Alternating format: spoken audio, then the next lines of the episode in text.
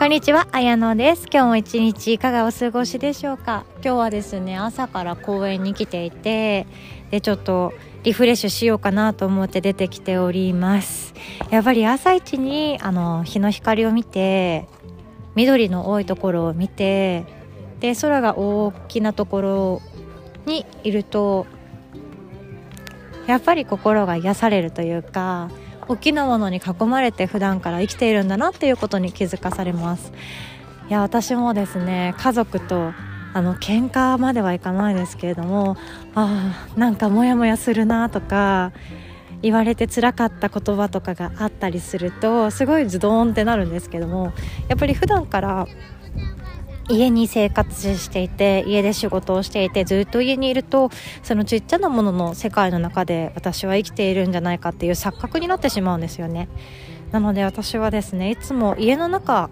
で傷ついたり家の中でモヤモヤしたり家の中でイライラしたり全て家の中でなってしまうことがあるんですがとにかく外に出るっていうのを心がけています。であとあのモヤモヤすることがある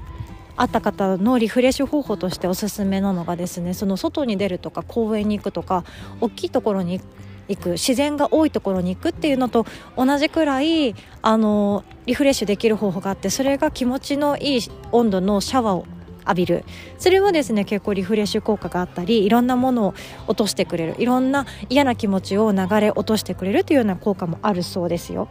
なのでですねぜひリフレッシュが必要になる気持ちの切り替えがどうしても必要になるという時はそういうことをしてみてはいかがでしょうか。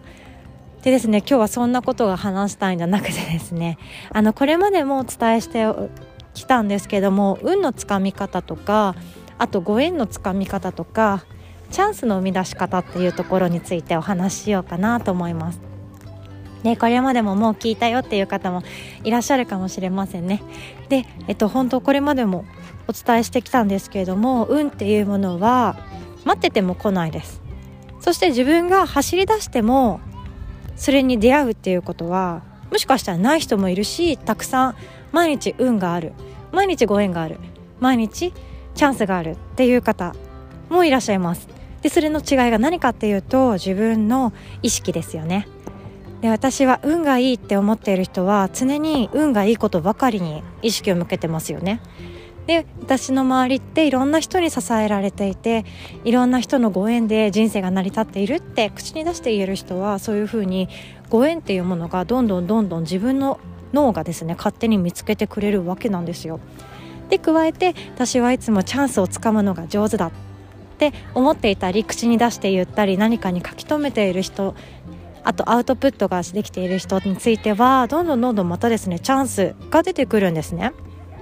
で脳科学のお話もそうだしあのサンカルパその信念の引き寄せについてもそうだったんですけれども私たちの脳ってイメージしたこと発言した言葉が望む望まないに関係なくそこに引き寄せられていきます。なのでもう嫌な言葉例えば離婚とか別れとか病気とかそういう言葉を発してしまいましたね今私。そうなると脳は勝手にそっちに向かって進んでいきます。そうなんです。なのであのチャンスとか運がいいとかご縁私はそういうご縁が本当に恵まれていてっていうことを口にすれば口にするほど勝手にそっちに望んだように体が動いてくれるのでできる限りいいワードを日頃からアウトプットしていくっていうのはとても大切になっていきます。なので運がいい人の特徴としてはそういう周りの人が聞いても嬉しいし自分から発せられると自分の体が喜ぶようなワードを普段から無意識のレベルで使っている人それが本当に運のいい人だと思ってます。なので今一度ですね口癖っていうところも大切なんですけれども